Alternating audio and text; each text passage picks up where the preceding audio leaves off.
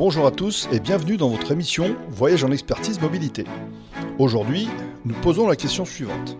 Diesel, essence, hybride, électrique. Finalement, quel est le bon choix?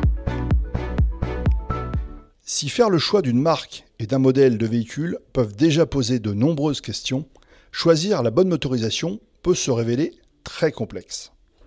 L'État et la fiscalité nous poussent vers l'électrification de nos véhicules. L'objectif de ces contraintes est la baisse des émissions des gaz à effet de serre. Les véhicules se retrouvent avec un bonus quand ils n'émettent pas ou peu de CO2, ou avec un malus quand le seuil de 133 grammes de CO2 par kilomètre parcouru est atteint. Ce seuil passera à 128 grammes dès 2022.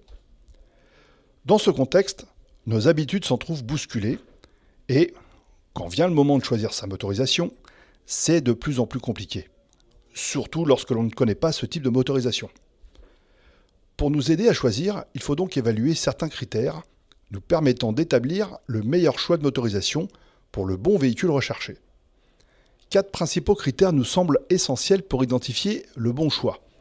Ils sont, premier critère, le nombre de kilomètres journaliers. En effet, si vous avez un nombre important de kilomètres quotidiennement, une motorisation thermique semble mieux adaptée cette donnée ne peut pas être la seule donnée à prendre en compte pour choisir le bon véhicule. Second critère, le type de trajet que nous effectuons. Conduire en ville, conduire sur des trajets mixtes, c'est-à-dire ville et périphérie d'agglomération, ou sur des routes nationales, ou bien conduire sur autoroute, la bonne connaissance des différents types de trajets utilisés va nous aider à déterminer si le véhicule peut être avec une motorisation électrifiée ou non. Troisième critère, le budget que nous pouvons allouer. Si vous disposez d'un petit budget, prendre uniquement le coût mensuel du crédit, le montant de l'amortissement ou la mensualité de loyer ne permet pas d'évaluer le budget réel. Le budget doit prendre en compte le financement, mais également l'entretien, l'énergie et l'assurance du véhicule. Quatrième et dernier critère, le lieu dans lequel nous devons conduire ce véhicule. Lorsque l'on conduit un véhicule en ville, en périphérie de ville, sur les nationales ou sur autoroute, ou bien lorsque l'on habite en maison ou en appartement, tout cela implique des contraintes ou bien des possibilités qui nous permettront de déterminer la bonne motorisation par rapport à son utilisation. La prise en compte de ces quatre critères est nécessaire, mais pas suffisante.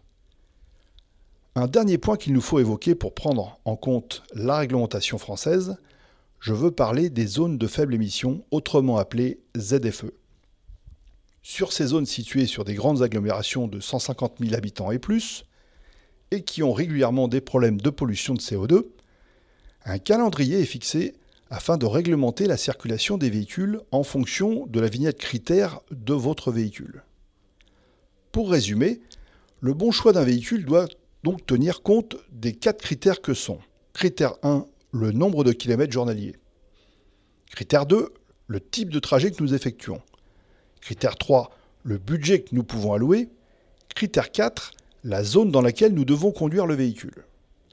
Il faudra prendre en compte d'autres critères qui restent importants pour faire réellement le bon choix. Nous accompagnons à la décision et aidons à faire ce choix devenu si compliqué. Alors si tout cela vous semble complexe, contactez-nous. Darius Mobilité vous accompagne à la décision et vous aidera à faire le bon choix.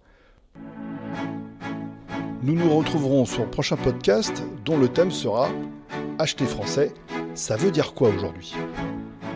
D'ici là, bonne route et prenez soin de vous.